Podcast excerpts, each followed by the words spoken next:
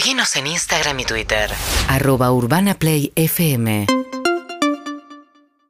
8 y 17 de esta mañana nublada, un poquito inestable y para nada fría en la ciudad de Buenos Aires. La máxima prevista para hoy, 21 grados. El fin de semana vuelve el frío. Esta noche en realidad entra un frente frío y ya mañana la mínima de 9 grados, el sábado de 5 grados la mínima. Así que atención, pues son días para resfriarse.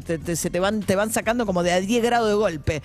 Bueno, ¿qué está pasando con la... De repente estamos todos discutiendo, o por lo menos aparece en primer plano la discusión. Primero era la cuestión judicial de Cristina Fernández Kirchner, después la cuestión de las manifestaciones, después la cuestión de la autonomía de la Ciudad de Buenos Aires y esta dinámica que sacó un poco del primer plano un tema que es vital y sigue siendo fundamental, que es el tema de la inflación y el tema económico, Sí, ¿no? claro. pero que genera una dinámica entre las dos coaliciones muy particular. De un lado le devuelve centralidad a Cristina Fernández Kirchner en el frente de todos, pero en espejo también, de alguna manera, potencia las opciones más radicalizadas del Juntos por el Cambio, Mauricio Macri, ¿no? Sí. Y en el medio, digo, también para Alberto Fernández es un escenario más incómodo. Por un lado no se pelea tanto con Cristina Kirchner porque la apoya en la cuestión judicial, pero a la vez se desdibuja, digamos, como y queda también Horacio Rodríguez Larreta en un lugar más incómodo con sus propios pares, ¿no? Cuando él dice, bueno, frente al peligro de que las cosas se desmadren, yo prefiero sacar las vallas, ¿no? Bueno, ¿qué está pasando en las encuestas con todo esto? Lucas Romero politólogo, dirige la consultora Sinopsis. ¿Cómo estás, Lucas? Buen día. Buen día, María, ¿cómo andan ustedes? Muy bien. Bueno, ¿qué pasa con este escenario?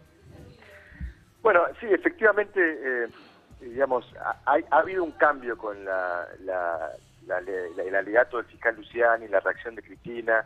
Hace 10 días que Cristina ocupa la centralidad de la escena, eso es correcto. No necesariamente una centralidad positiva, beneficiosa, ocuparle el centro de la escena en un tema negativo como puede ser su situación judicial, no es un tema conveniente políticamente hablando para el oficialismo.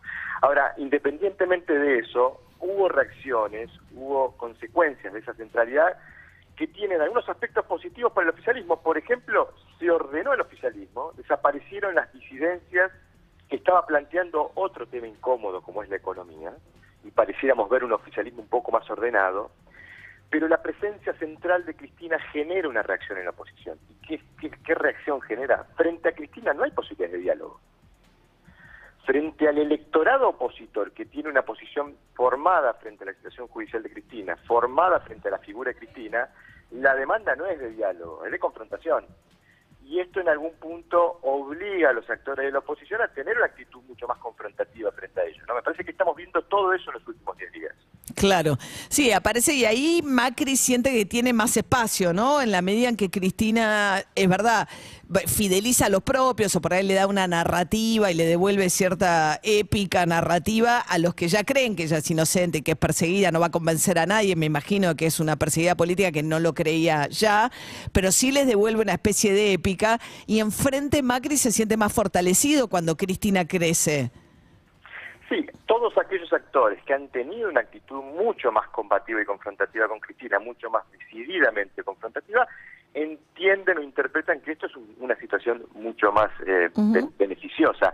Ahora, yo te lo plantearía también en estos términos, porque, eh, digamos, vos comentabas al, comienzo en tu pregunta, hace 10 días que hablamos de un tema que no es el tema que les preocupa a la, a la gente. Digo, cuando uno le, pre- le pregunta Sí, a la claro. gente, me voy al, al- al estudio nuestro de agosto, son datos recientes, ¿no? ¿Cuál es el principal problema que afecta al país?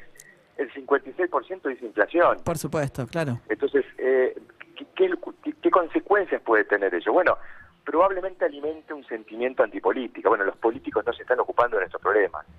Y acá es donde... es ¿Y qué está interesante- pasando con Milei? Pues Milei había crecido, pues parecía que se había pinchado un poco. ¿Qué está pasando con la opción antipolítica que sería la de Javier Milei por ahí? A ese, a ese punto iba, porque te lo puedo resumir de la siguiente manera. Si uno le pregunta a la gente, ¿qué va a buscar en el cuarto oscuro el año que viene? El 75% te dice un cambio. Eso ya es un desafío para el oficialismo, Claro. porque hay una demanda de cambio. La gente no está conforme con esto, quiere cambiar. Pero si vos analizás ese 75% en cambio, hay una porción nada despreciable de gente que ya no quiere simplemente un cambio de figurita, quiere algo nuevo. Entonces, todo este sentimiento antipolítico, cuando la gente ve esta escena de, la- de los políticos, tanto oficialistas como opositores, en derredor de un tema que no es de preocupación central de la ciudadanía, bueno, empieza a haber una, una demanda de algo nuevo. Y eso creo que es lo que puede capitali- capitalizar Milei. Milei efectivamente tuvo una caída fuerte en su imagen en junio, después de esas, aquellas declaraciones desafortunadas de la venta de bebés, de la venta de órganos. Pero julio y agosto fueron meses de recuperación, sobre todo en materia de tendencia electoral. Pareciera ser que esto viene creciendo todavía, digamos, marginalmente, pero sostenidamente.